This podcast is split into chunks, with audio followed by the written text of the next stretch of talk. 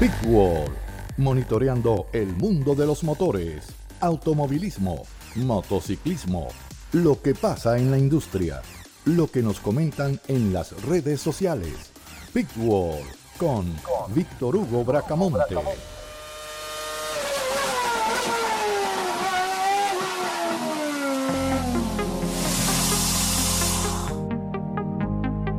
Bien amigos, y aquí estamos en esta nueva entrega de Pitbull, un poquito retrasados por eh, el tema de la conexión de internet, que estuvo caída, estuvo muy mal, en algunos casos muy lenta, y no dio tiempo suficiente para poder subir el episodio. Pero aquí estamos.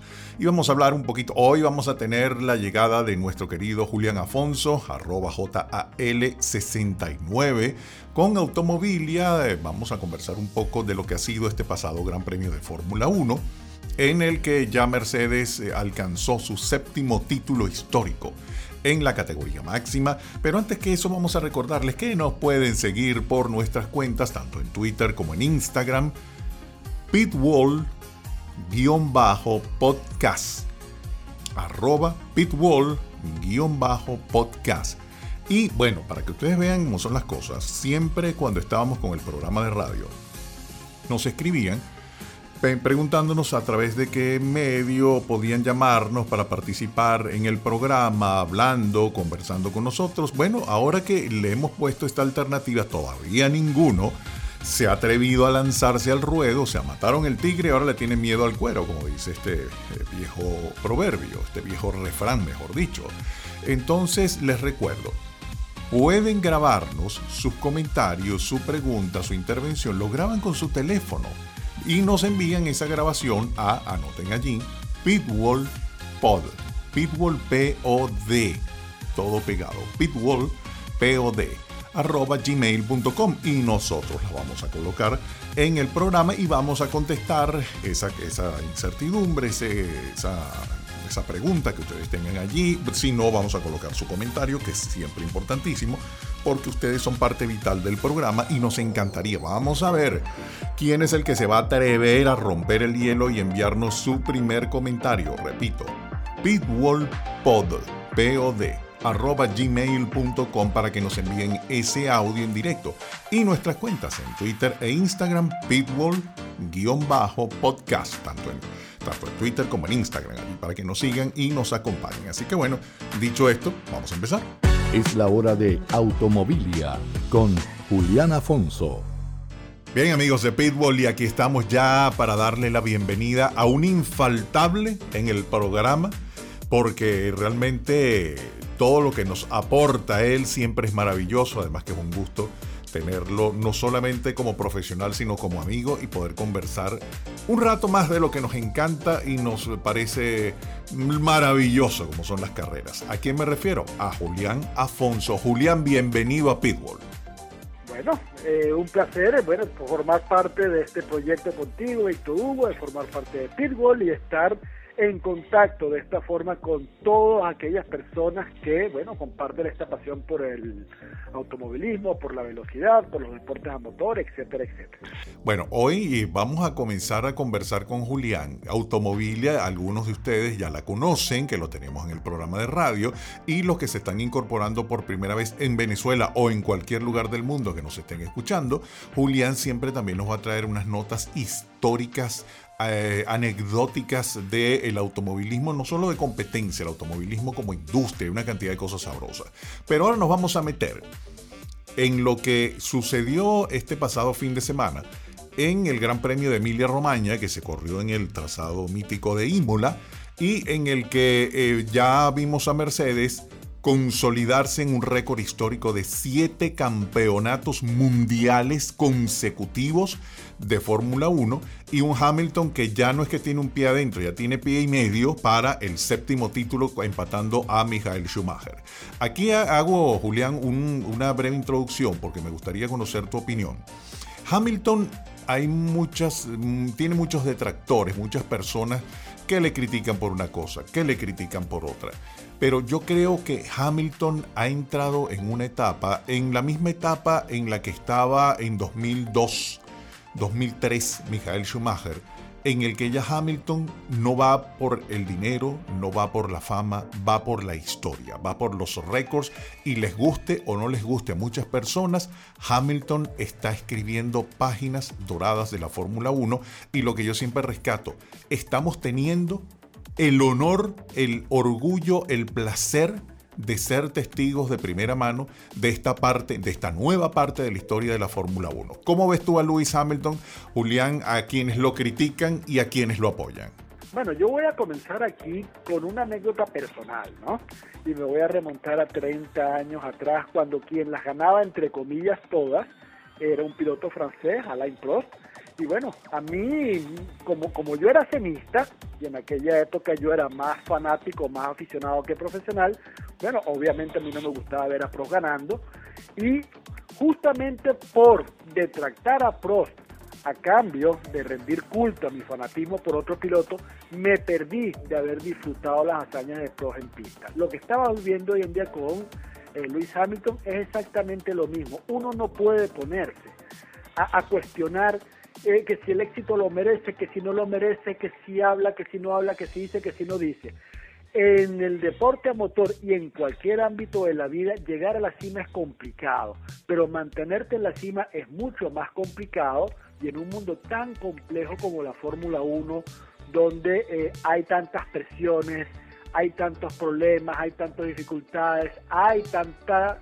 Eh, para mantenerse motivado, no es fácil. Claro. Y bueno, el hecho de mantenerte motivado, de mantenerte en la cima, de mantener un nivel tan alto de rendimiento personal, de rendimiento deportivo, como el que mantiene Luis Hamilton, mira, no es fácil y es solamente, bueno, de sentarse, de admirarlo, porque lo vamos a tener activo uno, dos, tres años más, pero después se acabó y no lo vamos a volver a tener. Sí, eh, yo estoy totalmente de acuerdo contigo. En, algún momento uno siempre inconscientemente, aunque uno no lo quiera, uno, uno tiende a, comparar, ¿no? Pero es que, ok, Schumacher las ganaba todas, pero Schumacher no se metía en otros líos. Hay que entender, y creo que eso lo hemos hablado tú y yo en varios programas, son eras distintas, autos distintos, circuitos distintos, momentos distintos. En la época de Schumacher no teníamos, evidentemente no había explotado el asunto de las redes sociales, no había Twitter, no había Instagram, no había otras cosas. Hamilton es de esta generación, valga, aunque tiene 35 años, está viviendo el corazón de esta y ha, aprovechado su peso como campeón del mundo. Y creo que cualquier piloto o cualquier artista, cualquier persona con protagonismo lo estuviese haciendo él está, él está abogando por una causa, por eh, el, antirracismo. Él, no la ha tenido fácil. Mucha gente piensa que porque fue apadrinado de McLaren desde niño, cuando comenzó el karting, llegó fácil. El tema del racismo siempre lo ha afectado, lo ha afectado a la familia, ha luchado contra eso y ha llegado a donde está por mérito propio. Que si tiene el mejor carro, Schumacher tenía el mejor carro en ese momento. El mejor carro lo tiene Valtteri Bottas y Bottas no le alcanza. Lo que vimos, Julián, eh, y creo que, a todos nos impactó, eh, fue esa decisión cuando eh, Red Bull, en el pasado Gran Premio de Emilia Romagna, intenta hacer el undercut, meten a Max Verstappen en la primera parada, reaccionan con Valtteri Bottas e inmediatamente Hamilton tiene un una ubicuidad de espacio-tiempo en la pista tan impresionante. Él, antes que el equipo dijera algo, no me paren que voy a intentar hacer una diferencia. Y lo hizo y más allá del safety car, él iba a salir delante. O sea, es impresionante la ubicación espacio-tiempo que tiene Hamilton dentro de una carrera. Es maravilloso. ¿Cómo viste tú esa maniobra? Mira, en el deporte hay momentos en los que los deportistas entran en lo que podríamos llamar estado de gracia. Este estado de gracia es consecuencia de una preparación física, mental, técnica, intelectual, etcétera, pero también es consecuencia de un equilibrio personal entre el yo deportivo, el yo profesional, etcétera. Hamilton eh, vive ese estado de gracia desde hace ya tres o cuatro años, lo cual no es fácil en el deporte, no es fácil una categoría tan, tan compleja como la Fórmula 1, y ese estado de gracia es el que le permite ver oportunidades para hacer diferencias que en circunstancias normales otro piloto no vería o él mismo en otro momento de su carrera deportiva no habría visto. Lo del caso de, de, de Valtteri Bottas con Max Verstappen no fue un error estratégico del equipo Mercedes-Benz, es que en esos casos tú haces la maniobra estratégica para protegerte de un evento en pista, en este caso que Max Verstappen te haga un para intentar rebasarte en la maniobra virtual en boxes, y bueno, esas maniobras funcionan, pero no funcionan gratuitamente, funcionan a cambio de crear, como por ejemplo ocurrió en esta ocasión, el riesgo de que Hamilton adivinara la maniobra y le pidiera al box varias vueltas francas e hiciera la diferencia en pista para superarlo a los dos. A mí me parece eso absolutamente brillante porque es el momento, esos pequeños momentos que ofrece el deporte en los cuales el hombre al volante efectivamente hace la diferencia. Claro, y ahí creo que Hamilton impuso los galones de los seis campeonatos mundiales que tiene, porque cuando él le pidió al equipo que no me paren, Hubo un silencio de radio unos segundos, me imagino que todos voltearon a ver a Toto Wolf y Toto habrá hecho una señal, dijo, sí, denle lo que pide. Y fue cuando Peter Bonington le dijo, ¿tú crees que hagamos 10 vueltas más? Sí, cómo no. Y ha metido casi que 10 vueltas de pole position. Era récord tras récord tras récord, hasta medio segundo le bajaba en, en, alguna vuelta. Y por eso decía que después una, una discusión de que no, que lo ayudó el safety car. No, ningún safety car, ya él tenía el crono hecho. Entrabas normalmente e iba a salir por delante de Bottas y Verstappen. O sea que, como bien tú decías, fue algo brillante y parte de ese estado de gracia en el que está Lewis Hamilton en este momento. Pero bueno, dejando a Hamilton mm, de lado un momento, hay un caso que nos toca a todos nosotros y nos toca por latinos, que es el caso de Checo Pérez. Me encantaría conocer tu opinión porque se confirmaron los dos asientos de Williams que todo el mundo pensaba que Checo tenía una opción allí. Se confirmaron los dos asientos de Alfa Romeo.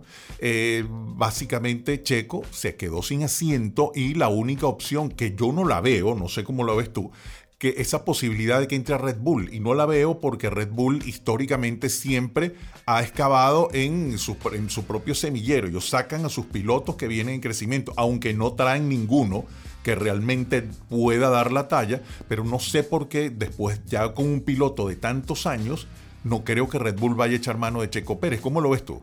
Mira, en primer lugar yo creo que es necesario precisar que eh, la movida comercial que deja sin asiento a Checo Pérez no tiene nada que ver ni con su rendimiento deportivo, ni con su rendimiento profesional, ni cuestiona el nivel profesional del piloto.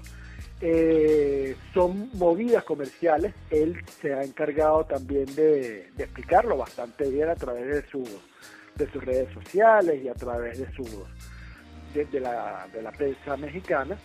Eh, bueno, él conoce este mundo, siempre existe el riesgo de que ocurra como ocurrió en esta oportunidad que se presentara un contexto comercial en el cual eh, las opciones de otro piloto, en este caso Sebastián Vettel, eran mejor valoradas por el equipo por una serie de razones que no viene al caso ahora discutir. Ahora viene la siguiente pregunta. ¿Sergio Checo Mexicano Pérez merece la Fórmula 1? Obviamente la merece. Es uno de los mejores pilotos del plantel. No me atrevería a ubicarlo en el roster de los tres mejores, los cuatro mejores, los cinco mejores, pero ciertamente merece su lugar y lo demostró una vez más en el Gran Premio de la Emilia Romagna. Eh, ¿Hacia dónde se va a mover el mercado? Yo en lo personal pensaba que iba a llegar a un acuerdo con Haas, aparentemente la firma en Haas ya está eh, palabreada, vamos a usar ese término coloquial, con eh, Nikita Mazepin por un lado, y si hacemos caso a las especulaciones de Sky por Italia, el otro volante debería ser Mick Schumacher o Calum Milot, cualquiera de los dos que gane el campeonato del mundo de Fórmula 2. Eh, ¿Para dónde iría Checo? Bueno, lo que acabas de decir tú, en Williams no hay sitio, eh, el proyecto de Aston Martin obviamente ya no tiene espacio para él, de hecho él sale de allí. Eh, toda la prensa mexicana y parte de la prensa hispanoamericana está apostando por un puesto en Red Bull. A mí en lo personal me resulta complicado verlo en Red Bull. No, porque, no, no porque no tenga capacidad, pero yo te lo voy a poner de este modo. Hay un piloto o, o hay, que para Red Bull siempre ha sido y sigue siendo un talismán que se llama Sebastián Vettel ellos pudieron tener a Sebastián Vettel de vuelta a precio de saldo porque él no tenía volante y lo dejaron pasar. Ahora, ¿por cuál razón van a ir a buscar a otro piloto de esa tipología como la de Sebastián Vettel, que primero no formó parte del equipo, ya tiene nueve, diez temporadas en Fórmula 1, no es un piloto joven, no ayuda al mercadeo de la marca? eh, ¿por qué deberían ir a buscar a Checo Pérez eh, buscando no solamente razones deportivas, razones coyunturales, razones comerciales, razones estructurales? Bueno, ¿qué pudiese ser en este caso? ¿Indy o NASCAR? para Checo Pérez. Es que, es que no, lo, no lo tengo claro y estoy al igual que tú con el tema de, de Red Bull. No veo a Checo por lo que comentamos anteriormente. Red Bull siempre busca dentro de su semillero y si no tienen disponible un piloto de esa talla, evidentemente Checo no calzaría en los puntos por lo que todas las eh, lo que tú acabas de enumerar. Además que no es un piloto comercialmente eh, elegible en ese caso de vender la marca. No sé, incluso a nivel de vender la marca por lo que eh, es su imagen yo iría hasta por Nico Holkenberg, que es un piloto eh, que les gusta a, las chicas, en fin, llama la atención en los medios, otro tipo de cosas, y es tremendo piloto. Que Holkenberg, luego de haber salido de Renault, de repente los puntos de Holkenberg han subido de una manera bárbara, y sobre todo con esa actuación con el mismo Racing Point, arrancando de último y se metió octavo. Entonces, ¿qué puede, ¿cuál puede ser el futuro de Checo? ¿Y tú crees que Nico Holkenberg pudiese aspirar a ese puesto en Red Bull? Mira, en el caso de Checo Pérez hay varias cosas que analizar, ¿no? Primero, uno es tan bueno como lo es su última carrera.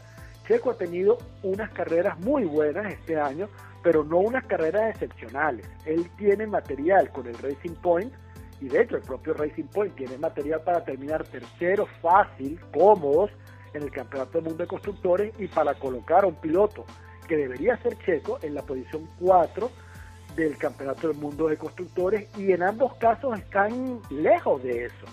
Eh, vimos una carrera, por ejemplo, la de Emilia Romagna, en la cual quien falló fue el boss, porque Checo largando desde atrás en una pista difícil para pasar, haciendo algo que él sabe hacer muy bien, que es un ejercicio de dosificación de ruedas, de desgaste, de administración de material, logra subir desde la posición 11 a la posición 3, debió haber terminado en el podio y bueno, el equipo inexplicablemente lo mandó a entrar a boxes cuando entró el safety car. En la carrera previa, el Gran Premio de Portugal, Checo tenía todo en la mano para terminar en la posición 4 y eso hubiera representado cualquier cantidad de puntos para Racing Point a fin de consolidarlo en el tercer lugar del campeonato y qué es lo que hace, se engolosina en una maniobra yo no la voy a llamar insensata, absurda, o sea, son maniobras de carrera. Pero para un piloto experto, para un piloto que lleva nueve años en la categoría, enredarse de ese modo con Max Verstappen, y que es un piloto que no es nada cómodo de los cuerpo a cuerpo y que tú sabes que si tú te enredas con Max tú vas a terminar mal, ya bueno, para un piloto de nueve años ya esas cosas no deberían pasar, ciertamente. Luego Checo cayó al último lugar, remontó como los dioses, mostró clase eh, por cantidad casi logra enmendar por completo, casi por completo las consecuencias del desliz, quedando en la cuarta posición, pero cuando tú haces esas remontadas al límite, exigiendo tu material al máximo esfuerzo de las ruedas, del motor, del chasis, te pasa lo que le pasó al Checo en esa última vuelta. Claro. Cuando dieron más, y bueno, perdió la cuarta, la quinta posición y quedó seco. Bueno, aquí tampoco le podemos echar todo el peso a Checo porque como tú bien marcabas, lo que desde el domingo pasado fue un error estratégico tremendo y su compañero no ayuda en nada, que es el Lance Stroll, el hijo de papá, en este caso, tampoco está contribuyendo mucho con que digamos con los puntos del equipo y aquí estoy hablando en general para, para el puntaje del equipo. Mira, tú sabes que a mí me, me, me alegra que hayas nombrado a Lance porque estamos viendo una cosa bien interesante, ¿no? Fíjate que cuando un piloto es joven, caso de Lance, que todavía ya va para su cuarta temporada en Fórmula 1, pero de edad sigue siendo muy joven, eh, si tú consigues un resultado positivo, en este caso el podio del Gran Premio de Italia, eso como que te libera, como que te desbloquea, como que te da más confianza. Con Lance Troll ha sido completamente lo opuesto, es como que si el podio lo hubiera bloqueado. Y después, mira, eh, ha tenido una sucesión de cinco carreras horribles en las cuales se han alternado accidentes, salidas de pista, errores como el de la frenada en los boxes aquí en Emilia Romagna que se llevó por delante un mecánico. Eh, el podio como que lo bloqueó. Sí, porque es que se ha visto envuelto en una variedad de escaramuzas extrañas en pista que lo han afectado a él y, evidentemente terminan afectando al equipo por la falta de puntos. O sea que estoy totalmente de acuerdo contigo. Muchos pensamos que con ese podio, más o menos lo que le pasó a Gasly, que con esa victoria este muchacho se ha desatado ahora y estamos viendo un pilotazo que con un carro inferior realmente ha tenido la posibilidad de demostrar el talentazo que tiene y estar metido en la, en la pelea. Ahora vamos otra vez al punto, volvemos eh, dándole la vuelta, caemos otra vez en Red Bull precisamente por Gasly porque muchos pensaban que luego de esa victoria y los carrerones que está haciendo, lamentablemente el fin de semana pasado quedó fuera, pero por un problema hidráulico que no tenía solución, no era responsabilidad de él y estaba haciendo un carrerón, muchos pensaron que Gasly iba a ser subido otra vez, iba a regresar a Red Bull junto a Max Verstappen y ya tanto Marco como Christian Horner dijeron que no porque ellos consideran que Alfa Tauri debe tener un piloto líder. No suena tan descabellada la, cosa de que tenga un piloto líder y él se ha afianzado realmente en el equipo. Pero, ¿qué pasaría con eh, Alex Albon, que muchos tenían una gran esperanza. Bueno, después de la carrera del domingo pasado, hasta el propio Christian Horner dijo que era realmente decepcionante lo que habían visto con Albon. No da pie con bola, sigue cometiendo una cantidad de errores terribles y Verstappen podio y podio y podio con la posibilidad de estar ganando, estar cerca, por lo menos el único que está cerca de los Mercedes. ¿Albon continuará o no? Mira, vamos a comenzar esto eh, porque aquí hay varias ideas que son interesantes para desarrollar.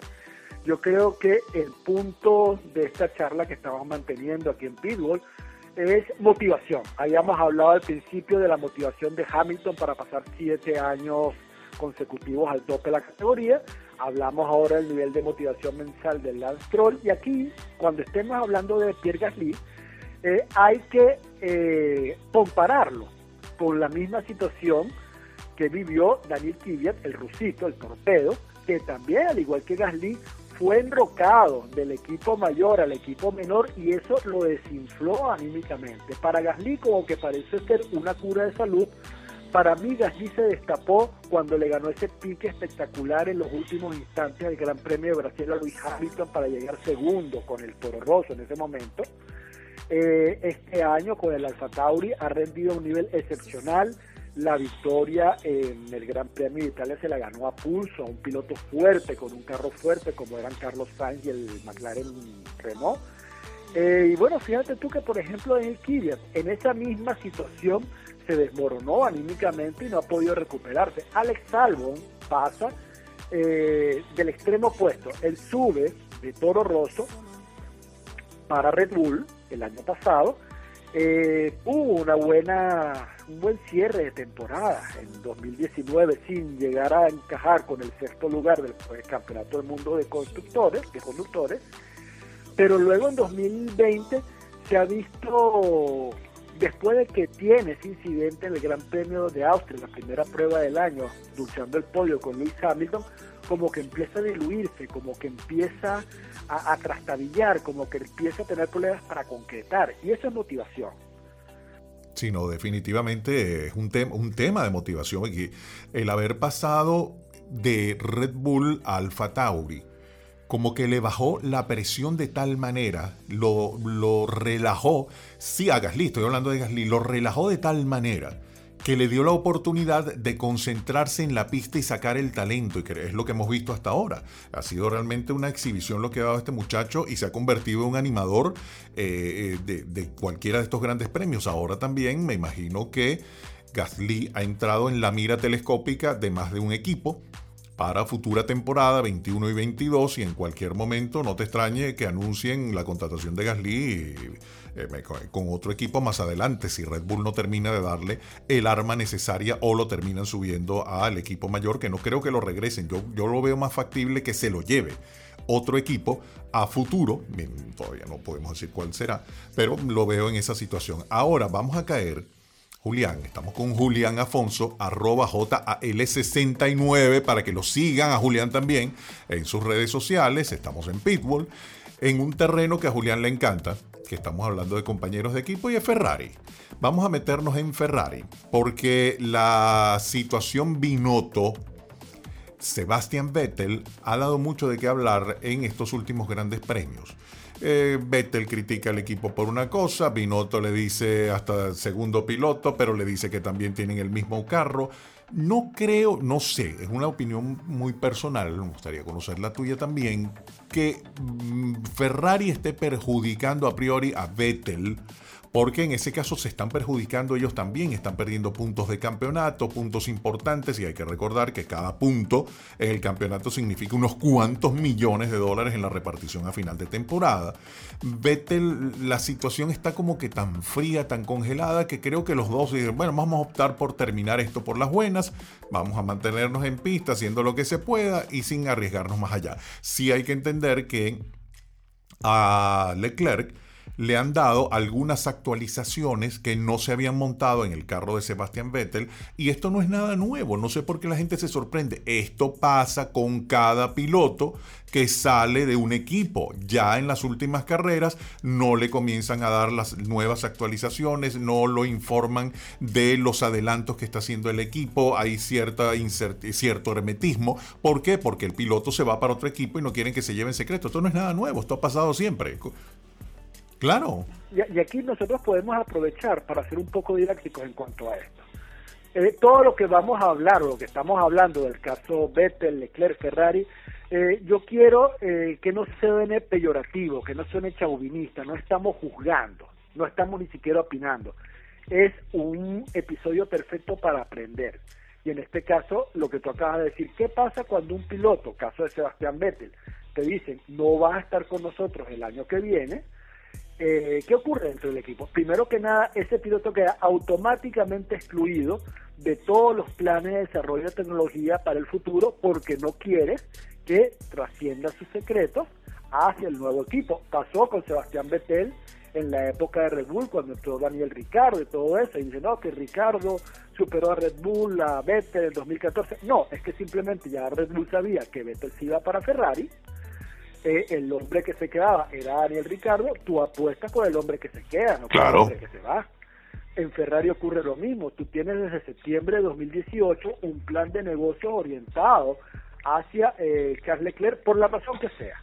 Es más joven, el nuevo miembro de una nueva gestión que es diferente a la de, a la de iba a decir Matías Binotto, pero no, Sergio Marchione Sebastián Vettel es un hombre Marchione, Charles Leclerc es un hombre Elkan, un hombre Camilleri. Bueno, ellos han querido apostar por él por las razones que quieran y Sebastián Vettel le han dicho a inicios de año, no te vamos a dar un nuevo contrato, no vas a participar en las charlas de desarrollo de futuro, vamos a apostar por Charles Leclerc no solamente en pistas, sino como nuestro hombre para que nos indique cómo vamos a mejorar ese carro. Bueno, y tú te quedas aparte. Adicionalmente aquí hay otra cosa y es que eh, Ferrari, eh, dada la poca experiencia de Charles Leclerc, y aquí hay que separar dos conceptos, el de talento, el de capacidad, el de habilidad al volante, que a Leclerc le sobra, y con el de experiencia, que siendo un piloto que está en su tercera temporada en Fórmula 1, apenas su segunda temporada en un top 10 como Ferrari, todavía le falta. Cuando a ti te falta experiencia, el equipo te tiene que dar un carro que sea entre comillas fácil de manejar. Y digo entre comillas porque nunca en Fórmula 1 es fácil de manejar. ¿Y cómo se te hace un carro fácil de manejar? Se hace un carro rápido en recta para que hagas la diferencia en recta y que no la hagas en curva. Que es lo que pasa en estos casos, que tú le das ese tipo de carro propedéutico a un piloto con poca experiencia, pero mucho talento, mucha habilidad, como un Pierre Gasly, un Charles Leclerc, eh, un Carlos Sainz, un Lando y vuelan.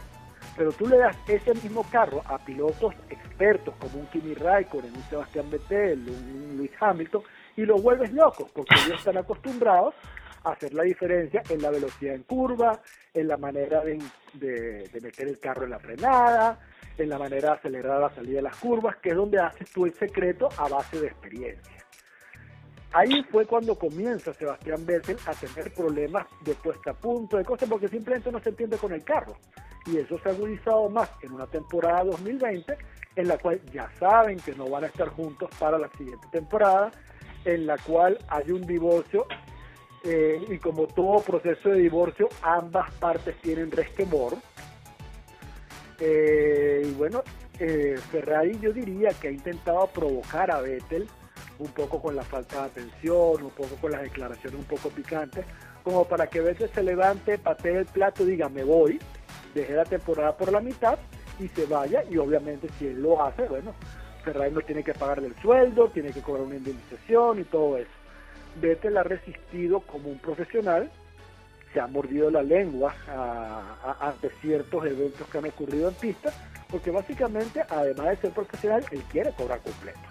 Lo que va a terminar aquí es que ellos van a cumplir su calendario deportivo hasta final de la temporada, le faltan ahorita cuatro carreras, incluyendo la de Turquía, que va a ser ya prácticamente ya, pero eh, cuando tú no tienes al equipo de tu lado, cuando no hay posibilidad de trabajar en el desarrollo técnico, cuando tú sabes que ya tu etapa deportiva en ese equipo está terminada, ¿cuál es la motivación que a ti te lleva a competir? Ninguna.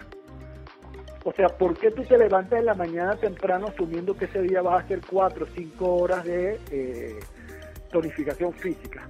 ¿Cómo te levantas tú para ir a un simulador donde te van a exigir física y mentalmente casi el mismo modo en que te montas en el carro?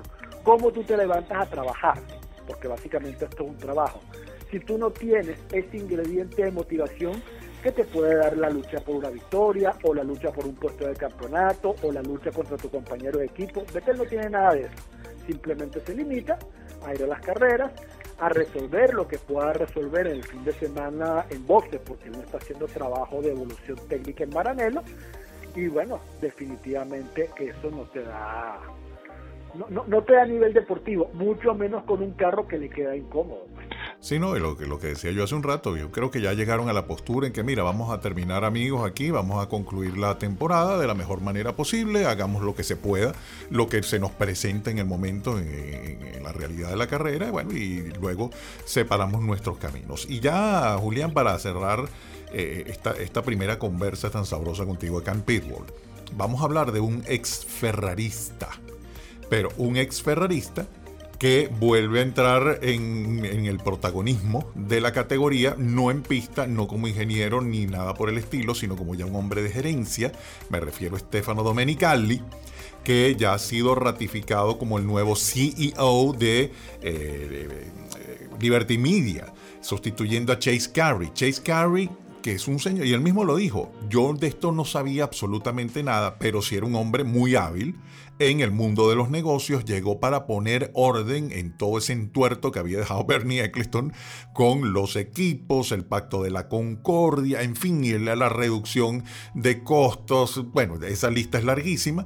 De una forma o de otra, claro, claro, de una forma u otra, Chase Carey lo logró puso orden en el despelote que había armado aquí dentro de la categoría a ese nivel y han optado por poner un hombre que tiene toda la experiencia en la Fórmula 1, en la parte gerencial, y que él quedó con una imagen tal, por eso decía ex ferrarista, muy maltratado por ese paso que él tuvo por Ferrari. El que todo el mundo decía que fracasó, que si aquello, que si esto. Él estuvo quizá en Ferrari en el momento, no en el momento indicado para poder hacer algo. Luego va a Lamborghini es quizá el responsable del renacimiento de la marca, puesto a Lamborghini en la estratosfera de, la venta de automóviles, de la comercialización. Ha hecho un trabajo maravilloso en Lamborghini y parte de ese gran trabajo, además de esa experiencia de tantos años recorriendo la Fórmula 1, es lo que lo puso como el candidato número uno de Liberty Media para sustituir a Chase Carey y ya a partir ya del primero de enero arranca en ese puesto. ¿Cómo ves tú esa llegada de Stefano Domenicali a la conducción de eh, la empresa que lleva los derechos de la Fórmula 1? Bueno, aquí hay muchas cosas para aprender, no solamente un punto de vista deportivo, sino desde un punto de vista profesional, ¿no? Eh, primero, eh, siempre van a haber personas que digan que gente como Stefano Domenicali y como Ross Brown van a propender ahora desde la parte comercial de la Fórmula 1 a ayudar a Ferrari porque fueron ex Ferrari. Eso no existe. Usted es un profesional que trabaja para una empresa y usted se debe a la empresa que le paga el sueldo. Estefano Domenicali dedicó una temporada profesional de su vida eh, al equipo de Maranello. Bueno, salió de allí por la razón que fuera, entró a trabajar a otra empresa llamada Lamborghini, hizo otro esfuerzo profesional allí, sea el que sea, y ahora entra para otra empresa llamada Liberty Media con otros intereses en los que no puede mezclar ningún tipo de interés previo ni de Lamborghini ni de Ferrari. O sea, la entrada de Stefano Domenicali a Liberty Media es para cumplir un objetivo profesional, no tiene absolutamente nada que ver con la posibilidad de que Lamborghini vaya a Fórmula 1 o de que él esté manipulando políticamente a favor de Ferrari, como no lo está haciendo Ross Brown, que también fue una ex Ferrari, ¿no? Ah, claro. Y el, bueno, y el, propio, el propio presidente de la FIA, Jan Todt. O sea, no va a faltar uno que diga, bueno, Jan Todt, presidente de la FIA, ex jefe de Ferrari. Ross Brown, eh, uno de los jefes de la FIA. Ahora viene Stefano Domenicali, o sea, pero es que Jan Todt sí tiene acciones en Ferrari, Jan Todt sí tiene intereses económicos en Ferrari y tiene a su hijo que maneja también otras cosas ahí en la, en la Academia Ferrari. Son situaciones distintas, ¿no? Aparte que él es el presidente de la federación y eso también cambia, cambia otras cosas, ¿no? En el caso de Domenicali también tenemos una situación simpática, ¿no? Y es que eh, aquí hay que hacer la diferencia, que en Fórmula 1 el liderazgo tú lo puedes ejercer con dos figuras. Uno, la figura del gerente, que tratas de emparejar los distintos puntos de vista, en este caso dentro de un equipo, en la relación con los pilotos, con los proveedores, con la prensa, y tú quieres que todo el mundo esté contento y tú tratas como de equilibrar. Y del otro lado está la relación con el patrón. Tienes un patrón, un tipo que no es gerente, un tipo que no tiene ningún tipo de tacto, un tipo que dice, yo quiero que se haga así, punto. Tienes un patrón ahora en la Fórmula 1. Frederick Vasseur es un patrón.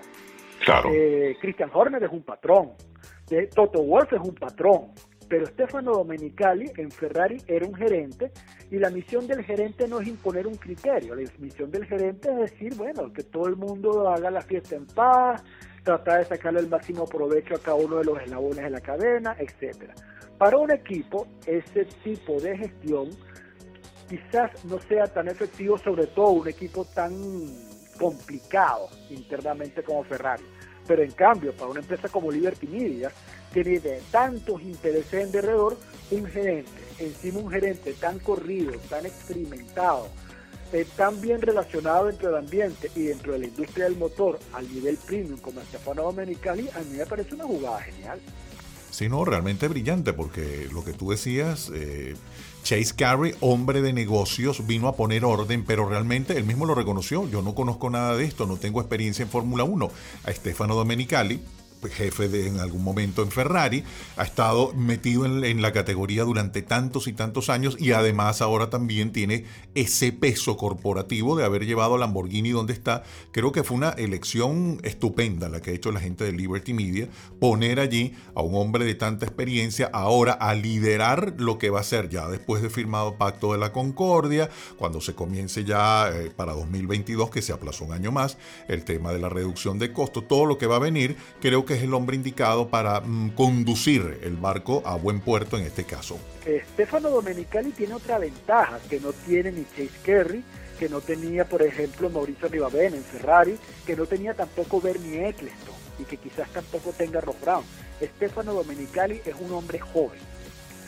Tú no puedes comparar a un Stefano Domenicali que está llegando recién a los 60 años de edad con un tipo como Kerry que ya superó los 70 años hace tiempo, con un tipo como Mauricio Ribabene que también era muy mayor y salió de la Fórmula 1 por eso. Es un hombre joven y, esa juventud le da energía y le da vigor también para enfrentar, ¿sabes? Todos estos rigores de viajar, de moverte, de reuniones con, con, tensiones, de aguantar presión, que ya era una cosa que un hombre mucho mayor no lo aguanta tan fácilmente totalmente de acuerdo en ese punto contigo, Julián. Bueno, Julián, ha sido un gustazo tenerte ya por primera vez y de aquí en adelante, y les recuerdo lo que nos están escuchando, Julián va a estar siempre con la sección de automobilia, a veces vamos a estar conversando de lo que sucede en fin de semana de carrera y otras veces Julián va a estar conversando él y echándonos unos cuentos y unas anécdotas maravillosas de la historia del automóvil, no solamente, no solamente en carreras, sino lo que es la industria, lo que es la historia del automóvil como tal. Así que me da un, un gran orgullo y una gran alegría poderte dar la bienvenida a partir de hoy ya formalmente a bueno, yo quisiera aprovechar un poco ahora para autopublicitarme. Automóvil a mí me gusta mucho hacerlo, me gustaba mucho hacerlo cuando lo hacíamos en el programa en radio. Eh, haciéndolo ahora a través de un podcast, pues te da perspectivas distintas que no manejan en radio, ni mejores ni peores, distintas. Y es una experiencia nueva, es una experiencia bonita, vamos a poder compartir distintos tópicos de la historia, del deporte, de lo que se nos ocurra. Y yo creo que la vamos a pasar muy bien, así que la invitación es bueno para la próxima entrega y la sucesiva de Pitbull y bueno, cuando tengamos automóviles. Sí, no, definitivamente ya, ya, es otra historia totalmente distinta lo que de, de, mencionar. Ya son otros públicos que nos están escuchando en este momento en Venezuela, en otras partes del mundo, que pronto le vamos a ir dando ya algunas estadísticas que vamos conociendo de, de desde dónde nos están escuchando ya los diferentes amigos. Recuerden, sigan a Julián arroba JAL69 en sus redes sociales para que tengan muchos más datos y mucha más información. Julián, un fuerte abrazo. Nos vemos en el próximo programa. Nos escuchamos en el próximo Pitbull y en el próximo Automóviles. Los esperamos a todos por allá.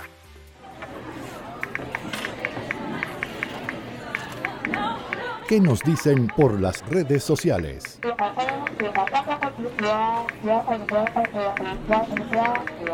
Bien, y ya a partir de la próxima entrega de Pitbull, que es la próxima semana, una cosa, me encantaría que nos escriban, voy a repetir las redes sociales, Pitbull-podcast, tanto en Twitter como en Instagram, o si quieren escribirnos un correo, porque hay gente, uno, uno asume uno tiende a asumir que todo el mundo tiene Twitter o tiene Instagram, ¿no?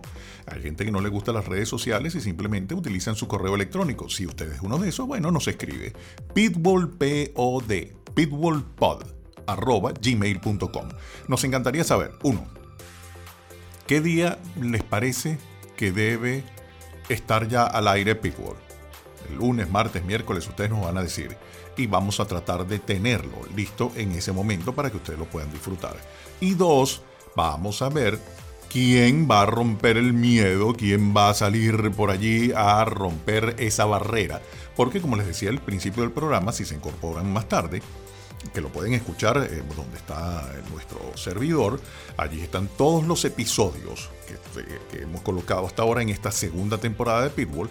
En el programa de radio siempre nos escribían o algunos amigos nos preguntaban, gente que conocíamos en la calle, ¿cómo puedo hacer yo para llamar que, y hablar, que, opinar en el programa? Bueno, ahora tienen la oportunidad. Graben su comentario, lo que a ustedes les parezca en motociclismo, en automovilismo, en cualquiera de las categorías. Grábenlo o envíenos su pregunta también con su comentario y nos, ese audio que se graban en el celular lo envían por correo pitbullpod todo pegado. pitbullpod.gmail.com nos envían ese audio y nosotros lo vamos a colocar acá en el programa y vamos a responder su interrogante o a colocar su comentario y nosotros también comentar junto a ustedes lo que ustedes quieran hablar de motores. Así que bueno, vamos a ver quién se anima. Y es el primero en enviarnos su audio para que pueda participar en el programa. Y entonces ya en la próxima entrega, con todos estos datos que ustedes nos van a ir enviando, vamos a armar y vamos a tener entonces todos los, eh, los mensajes que nos lleguen por las redes sociales o lo que nos llegue por Pitbull Pitbull Pod arroba gmail.com para entonces incorporarlo definitivamente al programa. Y en la próxima entrega vamos a hablar de MotoGP que está candente con el lío que se armó con Yamaha y unas cuantas cosas más. Y vamos a tener también a Roger Damas para que nos hable y nos haga un recorrido de lo que ha sido la temporada de India en Estados Unidos. En fin, tenemos mucho material para ustedes en la próxima entrega. Así que quédense allí tranquilos, cuídense mucho con el tema de la pandemia, rompan el miedo y envíenos ese audio para colocarlo en el programa. Y se les quiere muchísimo, se les envía un gran abrazo. Pitwall, monitoreando el mundo de los motores, automovilismo, motociclismo, lo que pasa en la industria, lo que nos comentan en las redes sociales. Pitwall con Víctor Hugo Bracamonte.